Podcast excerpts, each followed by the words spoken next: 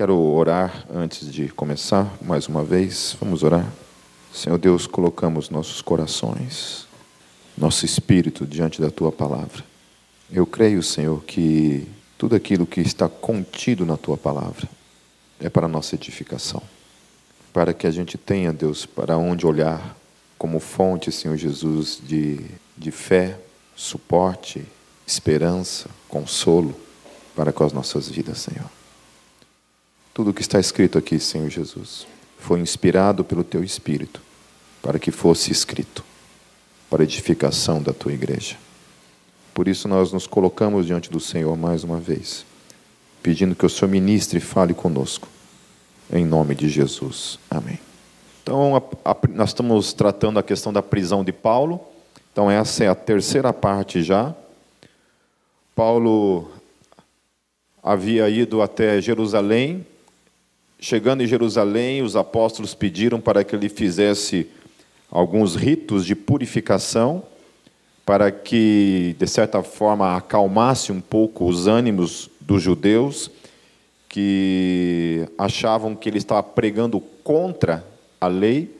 Claro que Paulo não estava pregando contra a lei, mas, de certa forma, é, o que Paulo falava acerca da graça tirava um pouco do foco da lei como centralidade da fé e colocava Cristo ou a graça como o centro da fé cristã.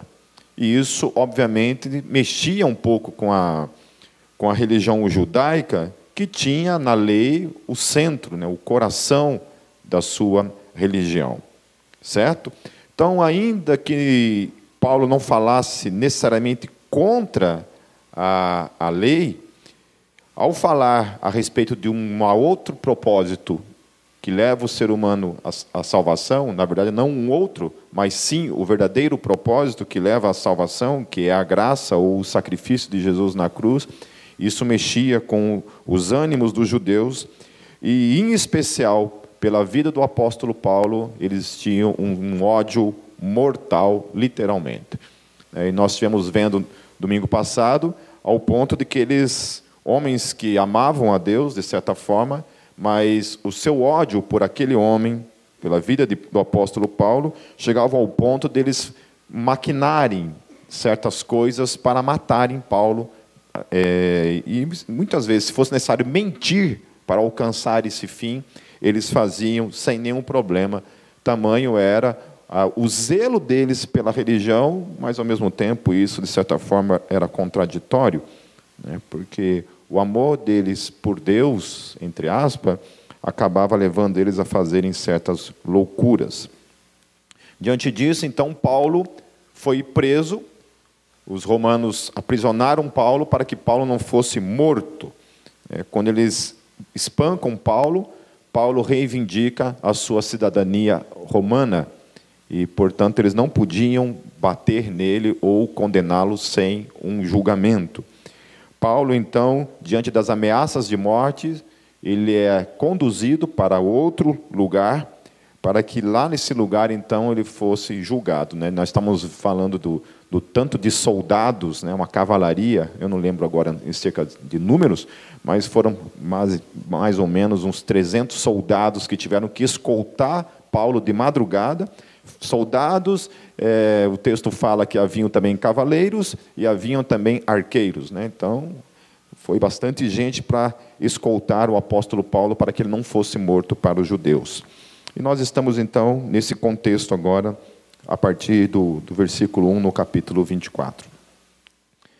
Cinco dias depois, o sumo sacerdote Ananias desceu a Cesareia com alguns dos líderes dos judeus e um advogado chamado Tértulo, os quais apresentaram ao governador suas acusações contra Paulo.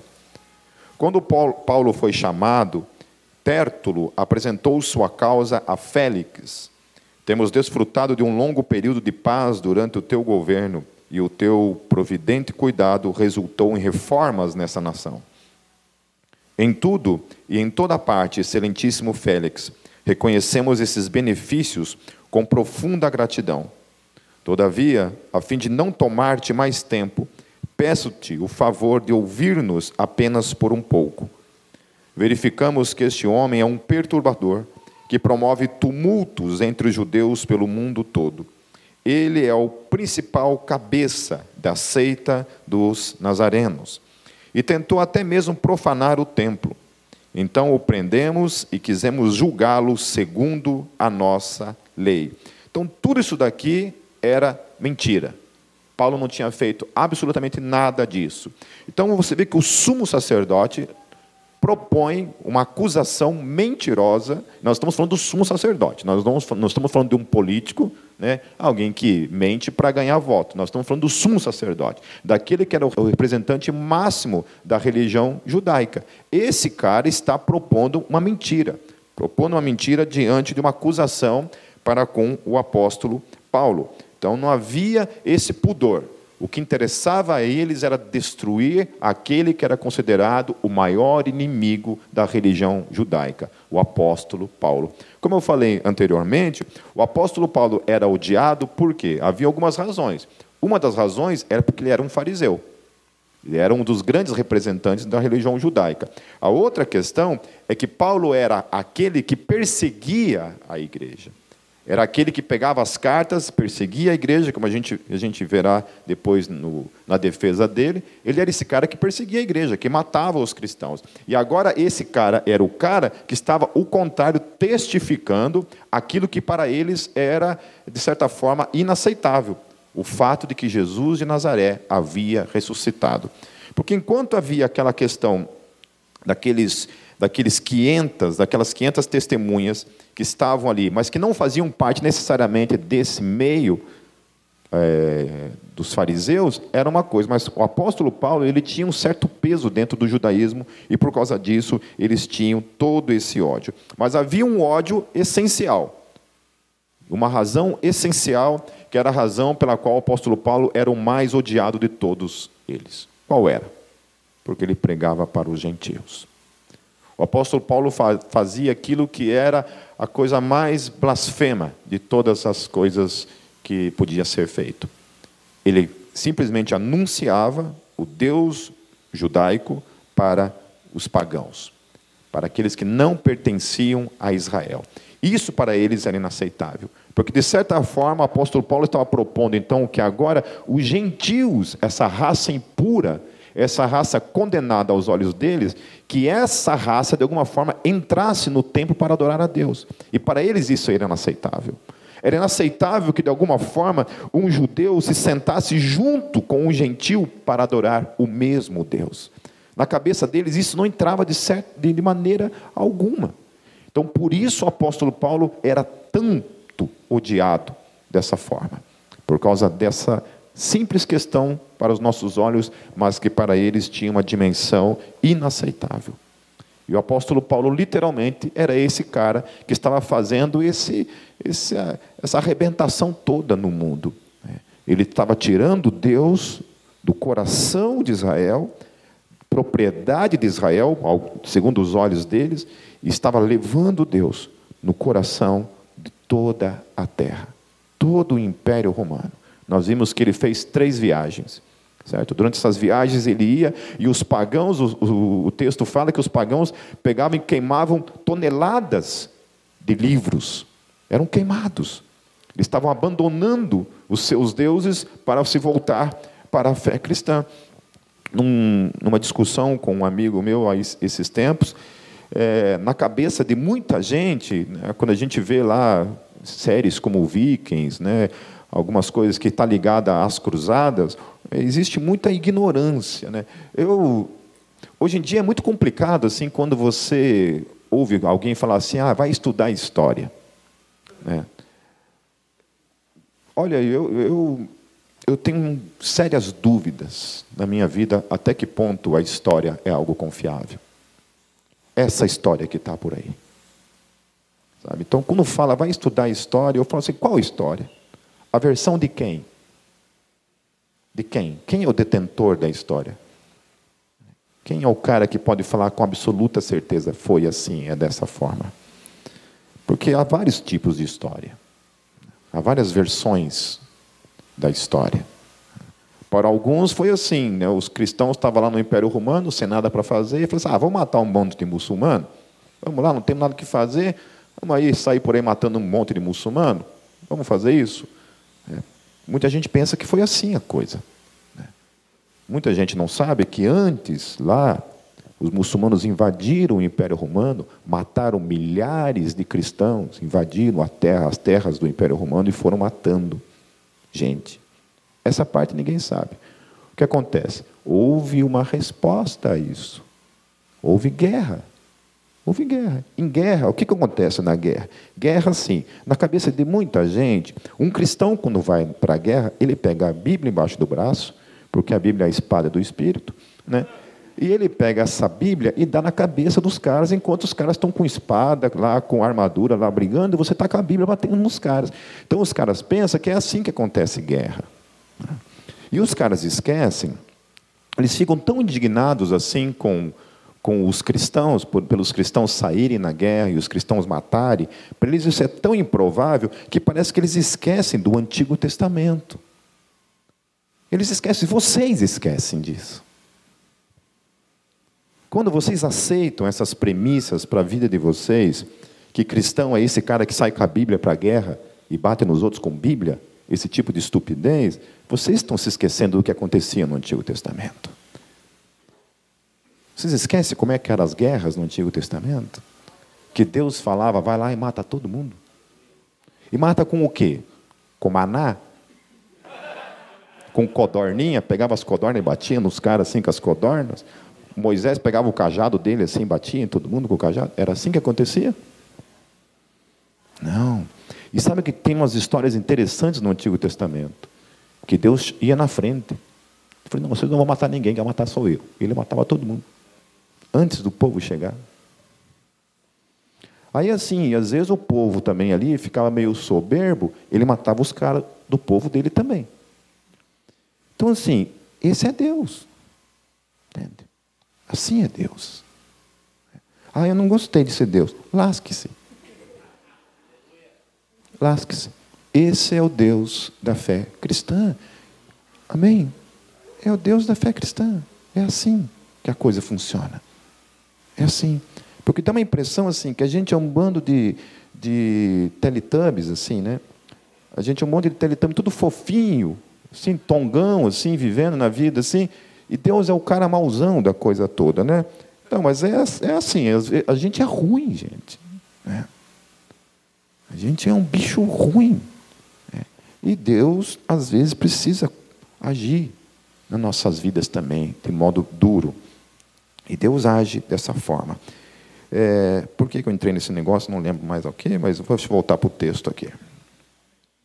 Só para falar do ódio que os caras tinham contra, contra Paulo. Voltando lá, no versículo 7. Mas o comandante Lísias interveio e, que, e, com muita força o arrebatou de nossas mãos e ordenou que os seus acusadores se apresentassem. Se tu mesmo o interrogares, poderás verificar a verdade a respeito de todas estas acusações que estamos fazendo contra ele. Os judeus confirmaram a acusação, garantindo que as afirmações eram verdadeiras. Quando o governador lhe deu sinal para que falasse, Paulo declarou: Sei que há muitos anos tem sido, tem sido juiz nesta nação. Por isso, de bom grado faço minha defesa. Facilmente poderás verificar que há menos de doze dias subi a Jerusalém para adorar a Deus. Meus acusadores não me encontraram discutindo com ninguém no templo, nem incentivando uma multidão nas sinagogas ou em qualquer outro lugar na cidade nem tampouco podem provar-te as acusações que agora estão levantando contra mim. Ou seja, Paulo está chamando todos eles do quê? De mentirosos. Está falando para o sumo sacerdote, está falando para o advogado de Araque que surgiu ali, todo esse, esse advogado de porta de cadeia que apareceu no momento ali, todos eles estão falando assim: esses caras estão mentindo. Tudo isso que eles estão dizendo é mentira. O apóstolo Paulo está dizendo isso. Que o sumo sacerdote está mentindo o coração, o centro, aquele que é o, o, o, o sacerdote mor, está mentindo. E o advogado está mentindo. E todos eles que estão em concordância, todos eles estão mentindo. O apóstolo Paulo está falando isso. Confesso-te, porém, que adoro o Deus dos nossos antepassados como seguidor do caminho a que chamam seita. Creio em tudo o que concorda com a lei e, que no, e, que, e no que está escrito nos profetas. E tenho em Deus a mesma esperança desses homens, de que haverá ressurreição, tanto de justos como de injustos. O que ele está falando foi assim: olha, eu não sei qual é o problema desses caras. Porque esses caras acreditam nas mesmas coisas que eu. As coisas que eles creem são as mesmas coisas em que eu creio. O Deus deles é o mesmo Deus meu. É o mesmo Deus. E eles acreditam numa coisa que eu também acredito. Eu acredito na ressurreição dos mortos. Mas esses caras acreditam na ressurreição dos mortos apenas no mundo da fantasia. Eles não acreditam que isso é real, porque é isso que, acredito, que aconteceu no ministério de Jesus. Havia acontecido lá no Antigo Testamento, no ministério de Elias, no ministério de Eliseu, né, que, que eu me lembro, são somente com eles que aconteceu uma ressurreição de mortos, e acontece no ministério de Jesus. É, durante o ministério, ele havia ressuscitado várias pessoas. Né? Depois a gente vê no ministério lá de Pedro, que também vai lá e ressuscita uma pessoa. Então, eles acreditavam que havia ressurreição. E eles estavam dizendo que Jesus de Nazaré havia ressuscitado. Ele havia ressuscitado Lázaro. Todo mundo sabia que ressurreição estava acontecendo naquele tempo, para tudo que é lado. Haviam ressurreições acontecendo. Então, Paulo acreditava nisso que era o básico deles. Vocês não acreditam nisso também? Vocês não acreditam na ressurreição dos mortos? Então, eu também acredito.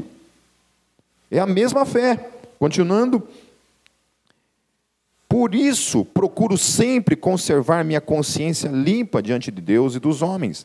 Depois de estar ausente por vários anos, vim a Jerusalém para trazer esmolas ao meu povo e apresentar ofertas. Enquanto fazia isso, já cerimonialmente puro, Encontraram-me no templo sem envolver-me em nenhum ajuntamento ou tumulto. Novamente, Paulo chama eles de mentirosos. Olha, eu não estava fazendo bagunça nenhuma.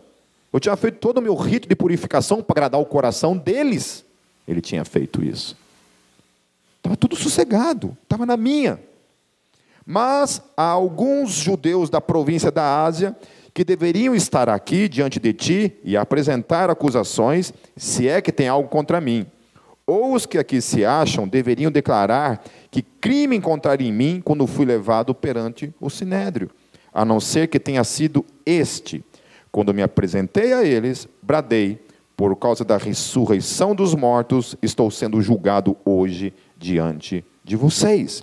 Então, a única coisa que Paulo falava para eles, olha, o único sentido que eu vejo nisso é que vocês estão me acusando de acreditar na ressurreição dos mortos. Quem que ele acreditava que tinha ressuscitado dos mortos? Jesus de Nazaré. Mas olha como está o jogo de Paulo aqui. Paulo está dizendo que ele acredita que ele teve um testemunho de que ele viu o Cristo ressurreto vivo. Certo? Vocês falam que vocês acreditam na ressurreição dos mortos. Quando eu falo que eu vi Jesus ressurreto, vocês duvidam. Mas vocês acreditam ou não acreditam que Jesus, que os mortos podem ressuscitar? É isso que Paulo está falando, esse jogo de raciocínio de fé que Paulo está utilizando contra eles. É, 22. Então Félix, que tinha bom conhecimento do caminho, adiou a causa e disse: Quando chegar o comandante Lísias, decidirei o caso de vocês. E ordenou ao centurião que mantivesse Paulo sob custódia mas que lhe desse certa liberdade e permitisse que os seus amigos o servissem. Vários dias depois, Félix veio com Drusila, sua mulher, ou Drusila, que nominho bonito, né? Aceita Drusila? Eu não aceitava, saia correndo, com certeza. Veio os dias depois, Félix veio com Drusila, sua mulher, que era judia. Mandou chamar Paulo e ouviu falar sobre a fé em Cristo Jesus. Quando Paulo se pôs a discorrer acerca da justiça, do domínio próprio e do juízo vindouro, Félix teve medo e disse: Basta, por enquanto, pode sair. Quando achar conveniente, mandarei chamá-lo de novo. Eu acho interessante isso. Paulo tem a, a oportunidade de ganhar um dos cabeças que está ali. E Paulo, ao invés de falar de amor, né, Paulo fala de juízo. Eu não falava. Pensando no dízimo desse cara, bicho, eu ia falar que vem do jeito que você está, né? Você é o ponto fraco de Deus, falaria alguma coisa assim. Né? Daria ali uma, né, uma ajudazinha no, no ego dele, porque não é isso que acontece por aí? Hum, não é isso? Quando alguém famoso se converte, a gente já coloca o cara em evidência no primeiro dia. O cara já sai dando testemunho no mundo todo. Às vezes falando umas coisas aí. Né?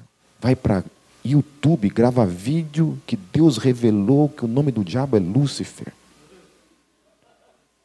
É, e grava. É. E sai por aí falando coisas. Continuando, versículo 26. Ao mesmo tempo, esperava que Paulo lhe oferecesse algum dinheiro, pelo que mandava buscá-lo frequentemente e conversava com ele, de certa forma tentando subornar Paulo. Passado dois anos, lembra? Olha, passaram-se dois anos, Félix foi sucedido por Pórcio Festo.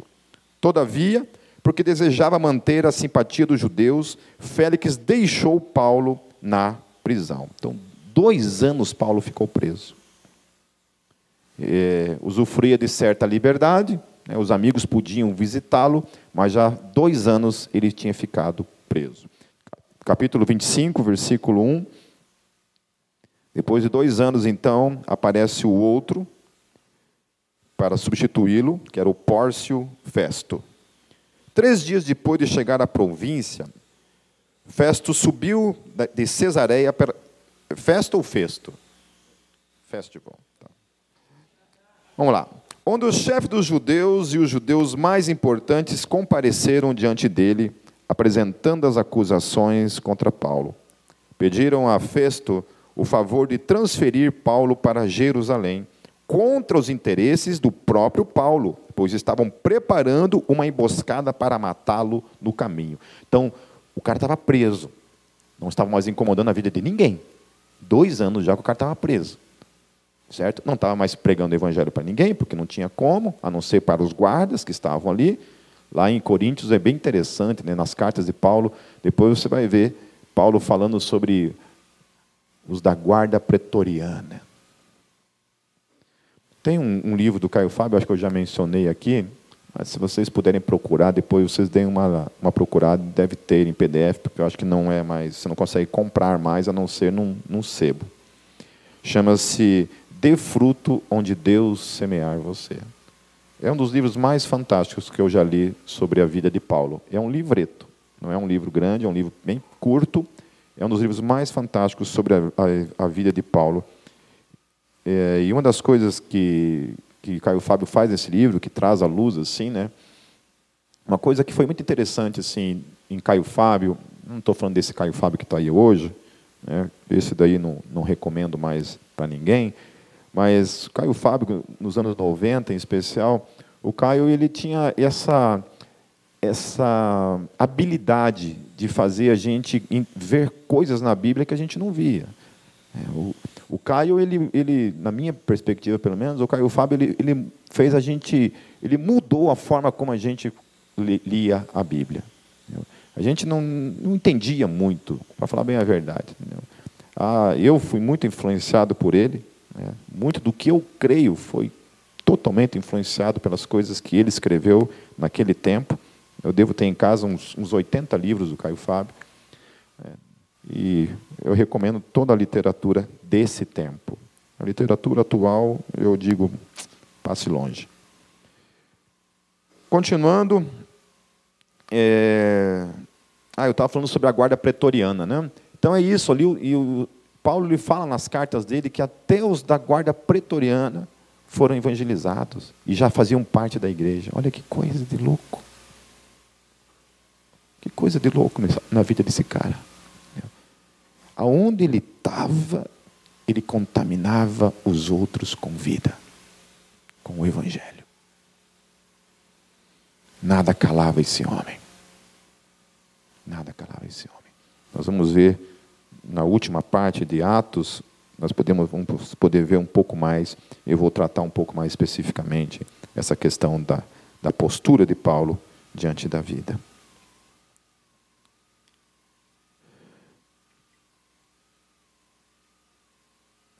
Versículo 4: Festo respondeu: Paulo está preso em Cesareia e eu mesmo vou para lá em breve. Desçam comigo alguns dos seus líderes e apresentem ali as acusações que têm contra esse homem, se realmente ele fez algo de errado. Tendo passado com eles oito a dez dias, desceu para Cesareia e no dia seguinte convocou o tribunal e ordenou que Paulo fosse trazido perante ele. Quando Paulo apareceu, os judeus que tinham chegado de Jerusalém se aglomeraram ao seu redor, fazendo contra ele muitas e graves acusações que não podiam provar. Então Paulo fez sua defesa.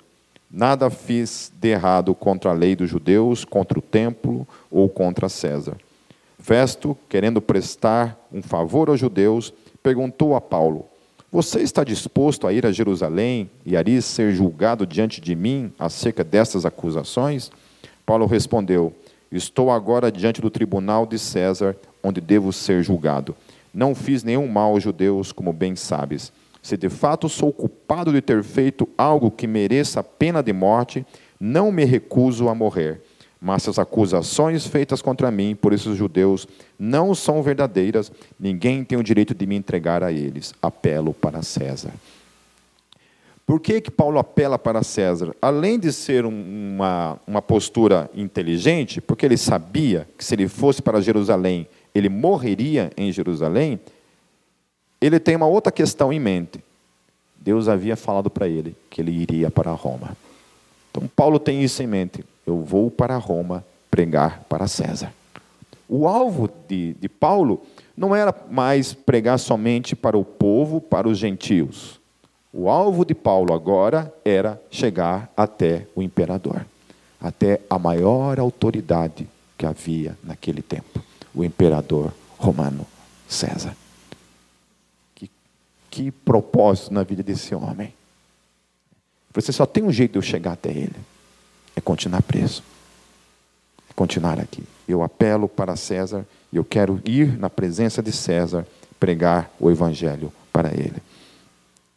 Depois de ter consultado seus conselheiros, Festo declarou: Você apelou para César, para César irá. Alguns dias depois, o rei Agripa e Berenice chegaram a Cesareia para saudar Festo. Visto que estavam passando muitos dias ali, Festo explicou o caso de Paulo ao rei. Há aqui um homem que Félix deixou preso. Quando fui a Jerusalém, os chefes dos sacerdotes os líderes dos judeus fizeram acusações contra ele, pedindo que fosse condenado. Eu lhes disse que não é costume romano condenar ninguém antes que ele se defronte pessoalmente com seus acusadores e tenha a oportunidade de se defender das acusações que lhe fazem. Vindo eles comigo para cá, não retardei o caso. Convoquei o tribunal no dia seguinte e ordenei que o homem fosse apresentado. Quando seus acusadores se levantaram para falar, não o acusaram de nenhum dos crimes que eu esperava. Pelo contrário, tinha alguns pontos de divergências, de divergência com ele acerca de sua própria religião e de um certo Jesus já morto, o qual Paulo insiste que está vivo. Fiquei sem saber como investigar tais assuntos. Por, por isso perguntei-lhe se ele estaria disposto a ir a Jerusalém e ser julgado acerca dessas acusações. Apelando Paulo para que fosse guardado até a decisão do imperador, ordenei que ficasse sob custódia até que eu pudesse enviá-lo a César. Então Agripa disse a Festo: Eu também gostaria de ouvir esse homem. Ele respondeu: Amanhã o ouvirás. No dia seguinte, Agripa e Berenice vieram com grande pompa e entraram na sala de audiências com os, altos, com os altos oficiais e os homens importantes da cidade. Por ordem de Festo, Paulo foi trazido, e então Festo disse: O rei Agripa e todos os senhores aqui presentes conosco, vejam este homem. Toda a comunidade judaica me fez petições a respeito dele em Jerusalém e aqui em Cesareia gritando que ele não deveria mais viver. Mas verifiquei que ele nada fez que mereça pena de morte. Todavia, porque apelou para o imperador, decidi enviá-lo a Roma. No entanto, não tenho nada definido a respeito dele para escrever a Sua Majestade. Por isso, eu o trouxe diante dos senhores, e especialmente diante de ti, Rei Agripa, de forma, de forma que, feita essa investigação, eu tenha algo para escrever, pois não me parece razoável enviar um preso sem especificar as acusações contra ele. Agora, ao capítulo 26. Então Agripa disse a Paulo: Você tem permissão para falar em sua defesa. A seguir, Paulo fez sinal com a mão e começou a sua defesa. Rei Agripa, considero-me feliz por poder estar hoje em tua presença para fazer a minha defesa contra todas as acusações dos judeus e especialmente porque estás bem familiarizado com todos os costumes e controvérsias deles. Portanto, peço que me ouças pacientemente. Todos os judeus sabem como tenho vivido desde pequeno, tanto em minha terra natal como em Jerusalém. Portanto, Paulo era um judeu muito conhecido, porque ele fala, ele usa esse argumento, fala assim, olha, todos sabem, todos me conhecem, sabe como é que foi a minha vida, sabe onde eu nasci, sabe como eu fui criado e etc e tal.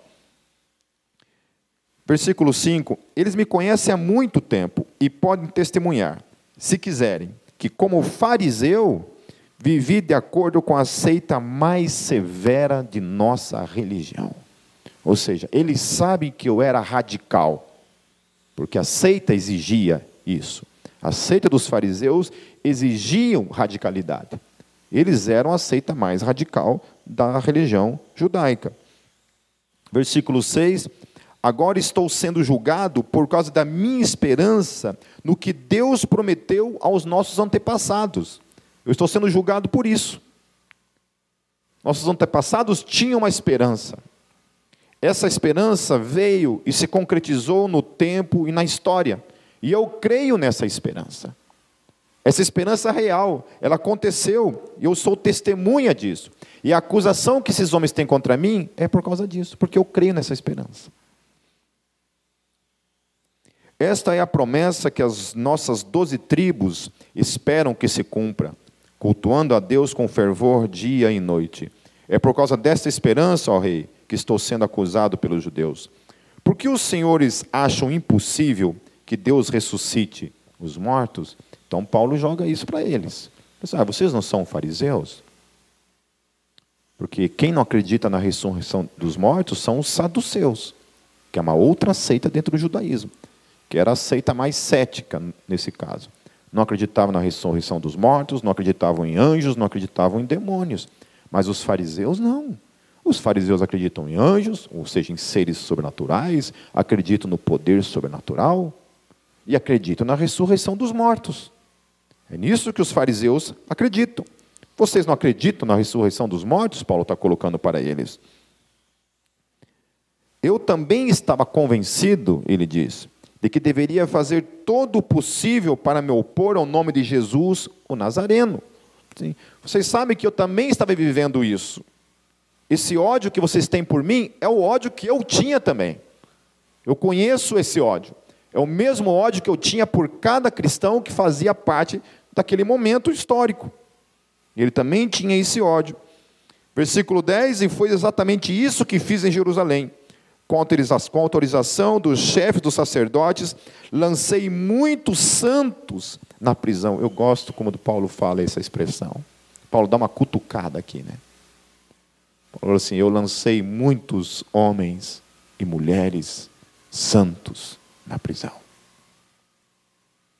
Eu os lancei na prisão. Eu fiz isso. Eu estava lá, em concordância com vocês, fazendo as mesmas coisas radicalmente. Eu fazia parte disso. Eu era um fariseu zeloso como vocês. Eu tinha o mesmo ódio que vocês por essas pessoas, por esse nome chamado Jesus. Eu tinha ódio por isso, ele está dizendo. E foi exatamente isso que fiz em Jerusalém, com autorização dos chefes dos sacerdotes, lancei muitos santos na prisão E quando eles eram condenados à morte, eu dava o meu voto contra eles. Paulo está dizendo. Eu não somente perseguia homens e mulheres, eu levava eles para a prisão e eu os condenava à morte com o meu voto, condenando essas vidas à morte. Paulo está falando.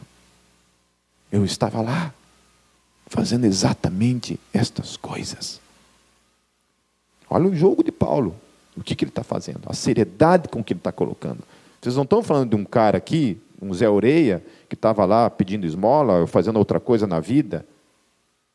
Eu não era uma pessoa simples do povo. Quando eu quis dizer Zé Oreia, eu não falei que o mendigo é Zé Oreia, tá? Antes que vocês entendam que eu falei que o mendigo é Zé Oreia. Digo, eu não sou um Zé Oreia, vírgula, não sou um mendigo, vírgula. Amém? É, eu tenho que tomar muito cuidado com o que você fala hoje, porque depois os caras vêm, recorta e coloca lá no Facebook. Lá. O Pipe falou que todo mendigo é Zé Oreia. Eu falei, não, não foi isso que eu falei. Amém? Então Paulo está falando isso. Falei assim, gente, é isso. Essas coisas eu fiz com radicalidade. Versículo 11. Muitas vezes eu ia de uma sinagoga para outra a fim de castigá-los e tentava forçá-los a blasfemar tentava forçá-los a blasfemar. Uma das coisas que eu, nesse, meu debate com esse meu amigo, acerca da, das comparações né, entre a fé cristã, o que eu havia dito é que, na história do cristianismo, nesses dois mil anos, você vê que o paganismo praticamente foi, foi extinto. Né? Ainda que há um, uma um ressurgimento do, do neopaganismo, mas é uma coisa muito pequena, né? muito insignificante em vista do que foi, né? que fazia parte da cultura dos povos, dos povos nórdicos. Mas eu estava falando isso, que dois povos foram perseguidos, ou melhor, duas crenças foram perseguidas: o paganismo e o cristianismo. O paganismo, segundo eles, o cristianismo impôs sobre eles a sua religião e colocou uma condição: ou se converte à fé cristã, ou você é morto. Portanto, os caras que adoravam Thor, Odin, para não serem mortos, simplesmente deram as costas para esses supostos deuses que, na minha perspectiva, não são nada, certo? Isso demonstra a, a fraqueza da realidade desses deuses no quesito relacional. Queridos, no paganismo, as pessoas não tinham relacionamento com Thor e com Odin. Eles não acordavam de manhã e faziam uma devocional. Sim. Pegava lá, né, mitologia nórdica, e ia ler assim, né? Odin. Queria dizer que eu te amo, Odin. Sabe? Primeira coisa, não fazia esse tipo de coisa certo? Não tinha devocional no paganismo, não tinha relacionamento. Havia uma crença baseada na, na mitologia, na, nas histórias, certo? Que eles tinham. Aquilo era a crença básica deles. Eles viviam as suas vidas diante disso. Quando vem o cristianismo, o cristianismo oferece uma outra questão, um relacionamento pessoal. Queridos, um relacionamento pessoal com Deus, da maneira como você tem todos os dias, somente a fé cristã tem. Em nenhum outro lugar na história da religião do planeta Terra existe a crença de que você acorda todos os dias e fala com Deus cara a cara.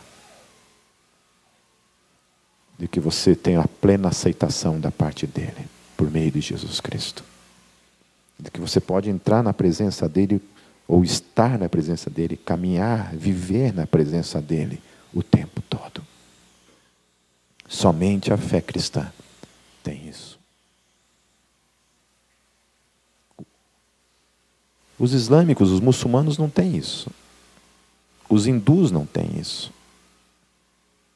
Os deuses hindus não são pessoais, não são relacionais. Eles têm um, os seus mantras lá, que vivem essa questão mais ligada a uma questão de energia do que alguma coisa realmente pessoal, viva, como é a fé cristã. Eu estava falando para ele isso: existem essas duas fés. A fé pagã não resistiu. E Thor, Odin, Zeus, Hércules, todos esses deuses caíram no esquecimento, foram abandonados. Hoje só existe nos livros de mitologia e no coração de meia dúzia no planeta Terra todo. E que abraça árvores, sei lá o que mais. Isso. O cristianismo, os cristãos, passaram pelos três primeiros séculos, até o quarto século, de perseguição. Milhares e milhares de cristãos, e o apóstolo Paulo foi um destes, que fez isso também, que perseguiu a igreja, que pegou os que pegava os cristãos e levava para as cadeias para serem mortos, e em alguns momentos no, no Império Romano os cristãos eram levados para as arenas para serem mortos. É isso que estava ali no coração, acontecendo, no coração do Império Romano. Os cristãos sendo mortos. Por que, que esse Deus permaneceu e permanece até hoje? Você vai nos países comunistas, a perseguição ferrenha sobre a vida dos cristãos, e por que que permanece? A China, antes de se tornar comunista, acreditava-se que tinha mais ou menos 5 a 10% de cristãos no país todo. Todos os sacerdotes foram expulsos.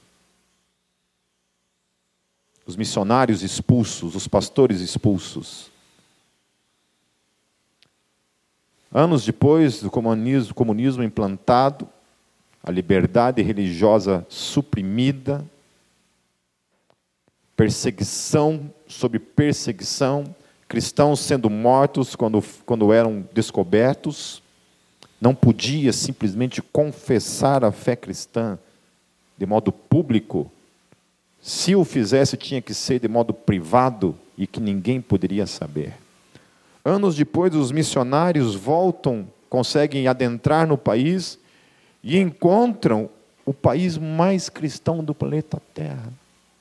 Quase que 50% da China hoje se confessa cristã. Debaixo de perseguição. Por que, que essa não resistiu? E por que, que essa resiste? Há algo muito real na fé cristã, meu querido. É algo muito real. Que é real. Que vocês, você precisa experimentar como algo real algo que não te deixa fugir, não te deixa negar.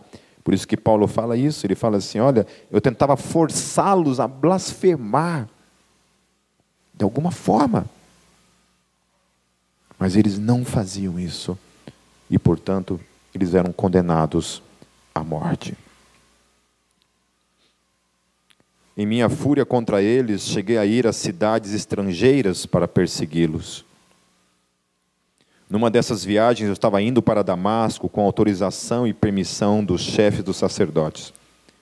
Por volta do meio-dia, ó rei, estando eu a caminho, vi uma luz do céu mais resplandecente que o sol, brilhando ao meu redor e ao redor dos que iam comigo. Todos caímos por terra. Então ouvi uma voz que me dizia em aramaico: Saulo, Saulo, por que você está me perseguindo? Resistir ao aguilhão só lhe trará dor. Então eu perguntei: Quem és tu, Senhor? Respondeu o Senhor: Sou Jesus, a quem você está perseguindo. Agora levante-se, fique de pé. Eu lhe apareci para constituí-lo servo e testemunha do que você viu a meu respeito e do que lhe mostrarei. Eu livrarei do seu próprio povo e dos gentios aos quais eu o envio, para abrir-lhe os olhos e convertê-los das trevas para a luz e do poder de Satanás para Deus, a fim de que recebam o poder dos pecados e herança entre os que são santificados pela fé em mim. Eu acho interessante também essa questão de Paulo, que Paulo está falando na cara de todos eles ali, diante do rei, diante de todo mundo, inclusive do sumo sacerdote e do seu advogado de porta de cadeia. Ele está falando para todos eles o seguinte: eu estou aqui para dizer para todos vocês, porque esse é o meu chamado, esse é o chamado da igreja. Eu quero dizer para vocês que vocês precisam se converter das trevas. Uma vez alguém chegou para mim e disse: esse cara era um missionário, ele, meu irmão havia se convertido. E ele falou assim que ele era filho do diabo antes, ele havia se convertido e estava para Jesus. E aí ele se voltou para mim assim, e eu falei assim: eu, eu não sou filho do diabo. E eu não havia me convertido ainda. Ele falou assim: Você é. E aquilo me chocou de certa forma. Eu fiquei, fiquei de mal. Fiquei de cara. Falei, cara, você está falando que eu sou filho do diabo? É. Mas é uma realidade, porque Paulo está falando assim: você precisa se converter das trevas para a luz. E outra coisa que ele fala é do poder de Satanás. Ah, mas eu nunca fiquei endemoniado. Não precisa. Todo aquele que não está em Cristo o que Paulo está dizendo, exatamente isso que Paulo está falando. Todo aquele que não está em Cristo está nas trevas, precisa vir para a luz. E a outra coisa que Paulo está falando: todo aquele que não está em Cristo está debaixo do poder do diabo. Precisa sair dessa condição para estar debaixo do domínio do Rei dos Reis, que é Cristo Jesus. É uma transferência de reino. Jesus é essa transferência, essa ponte. Antes eu servia o reino do diabo e agora eu sirvo ao Senhor Jesus. Daí vem desertor, fazendo uma propagandinha. Por isso desertor.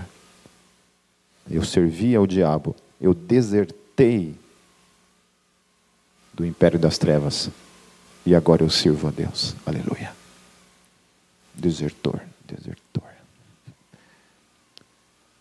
Amém, queridos? Versículo 19. Assim, rei Agripa, não fui desobediente, à visão celestial. Preguei em primeiro lugar aos que estavam em Damasco, depois aos que estavam em Jerusalém, em toda a Judéia e também aos gentios, dizendo que se arrependessem e se voltassem para Deus, praticando obras que mostrassem o seu arrependimento.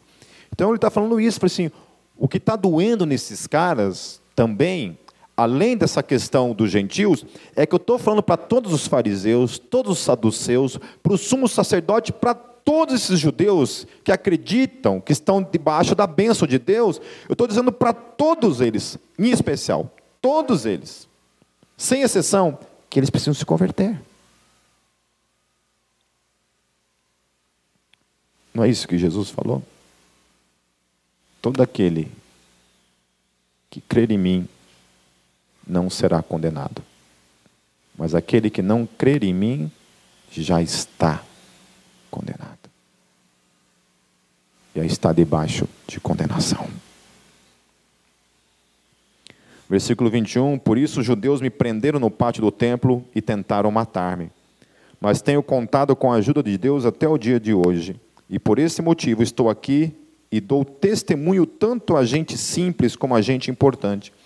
Não estou dizendo nada além do que os profetas e Moisés disseram que haveria de acontecer, que o Cristo haveria de sofrer, e sendo o primeiro a ressuscitar dentre os mortos, proclamaria luz para o seu próprio povo e para os gentios. É isso que Paulo está falando assim, gente.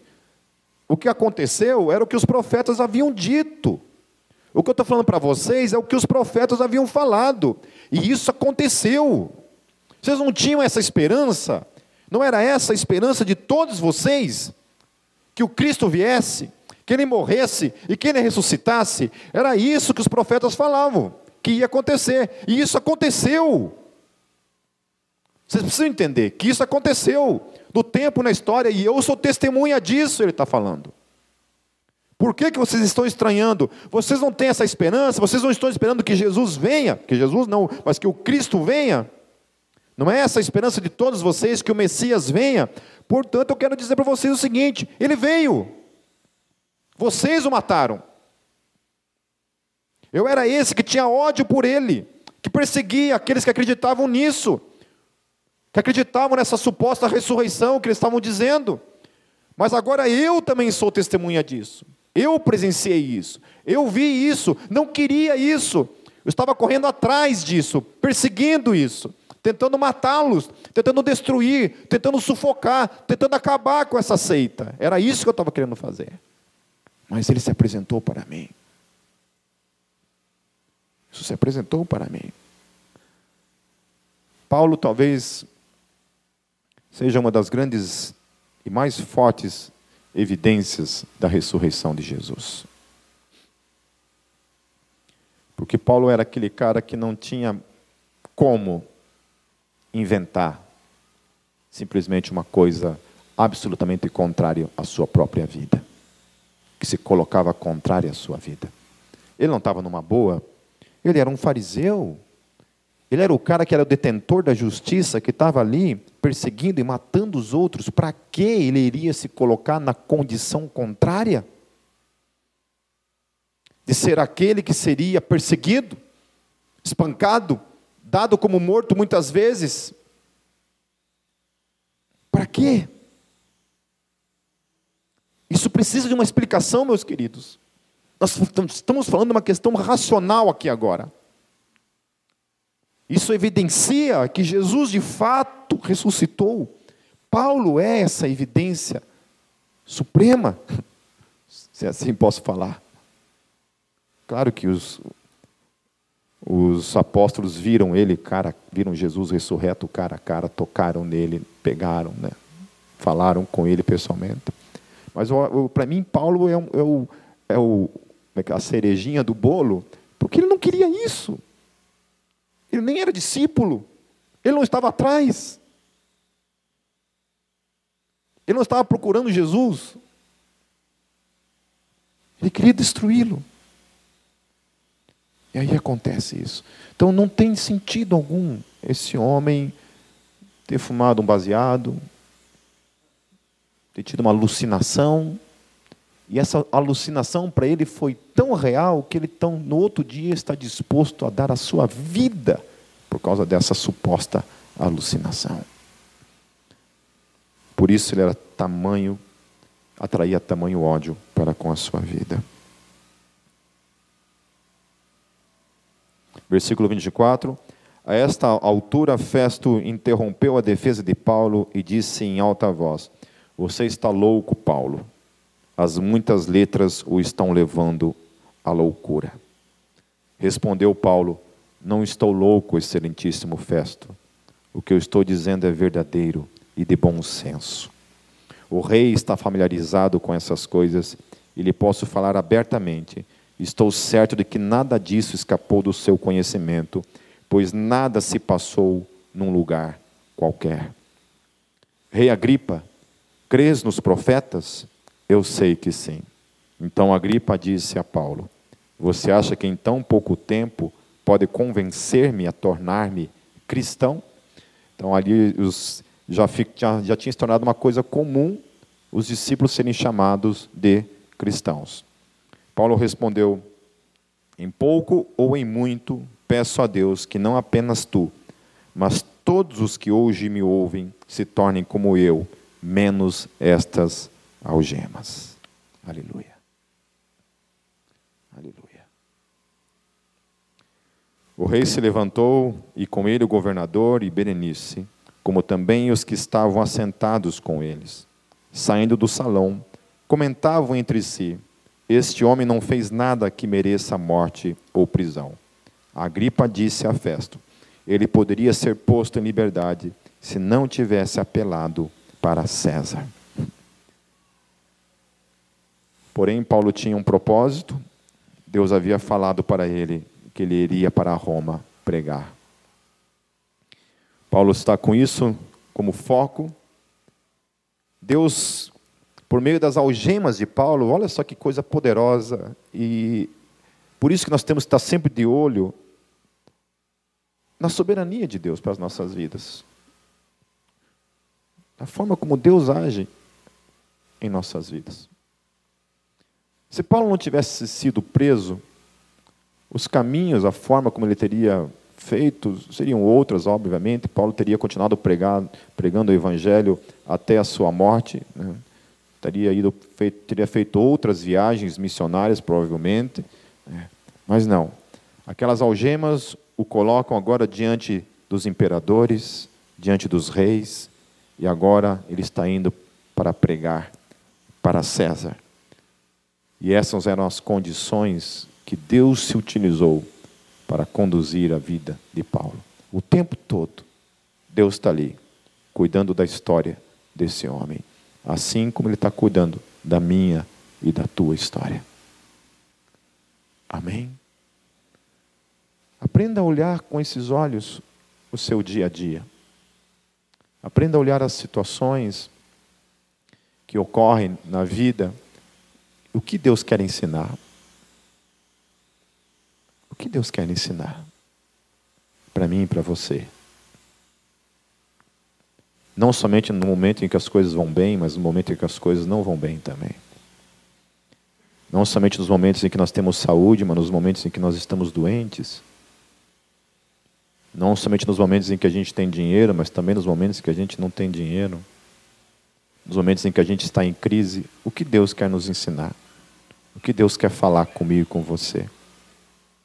Vamos orar. Senhor Deus, quisera tivéssemos, Senhor, o mesmo zelo que Paulo teve, Senhor. Quisera tivéssemos a mesma intimidade que ele teve, Senhor, com o teu Espírito. Quisera tivéssemos a mesma perseverança, o mesmo amor para com a igreja, Senhor Jesus, como Paulo teve, Senhor. Quiséramos, Senhor Jesus, pudéssemos conversar contigo, sentado ao lado, Senhor, como Paulo falava, Senhor, nas prisões. Quiséramos, Senhor Jesus, tivéssemos nossos ouvidos, Senhor Jesus,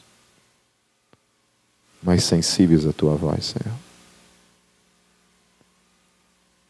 Quisera tivéssemos, Senhor Jesus, um propósito de vida, Senhor, mais focado no teu reino do que em nós mesmos.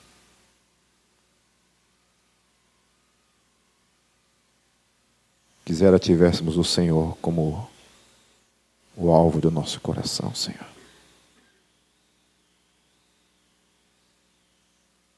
Quisera, Senhor Jesus, nenhuma nenhuma barreira, Senhor Jesus, servisse como impedimento. Mas que tivéssemos o discernimento, Senhor Jesus, de compreender, de discernir, Senhor Jesus. Que mesmo as barreiras, Senhor, servem para nos conduzir na direção do que o Senhor deseja. Porque às vezes a gente é teimoso, Senhor, e insiste em coisas que não são para ser. Quisera nós tivéssemos a confiança absoluta na tua soberania sobre nós mesmos, sobre a nossa história, Senhor. Talvez a gente reclamasse menos, Senhor, e te louvasse mais. Deus tem misericórdia de cada um de nós, Senhor Jesus. Tem misericórdia, Senhor. Não nos deixe existir, Deus, nem viver, Senhor se não for para te servir, se não for para te glorificar. Tu és o nosso Deus, Senhor, aquele de quem somos, desde ontem, hoje e para todo sempre, Senhor Jesus. Nós te amamos. Amém.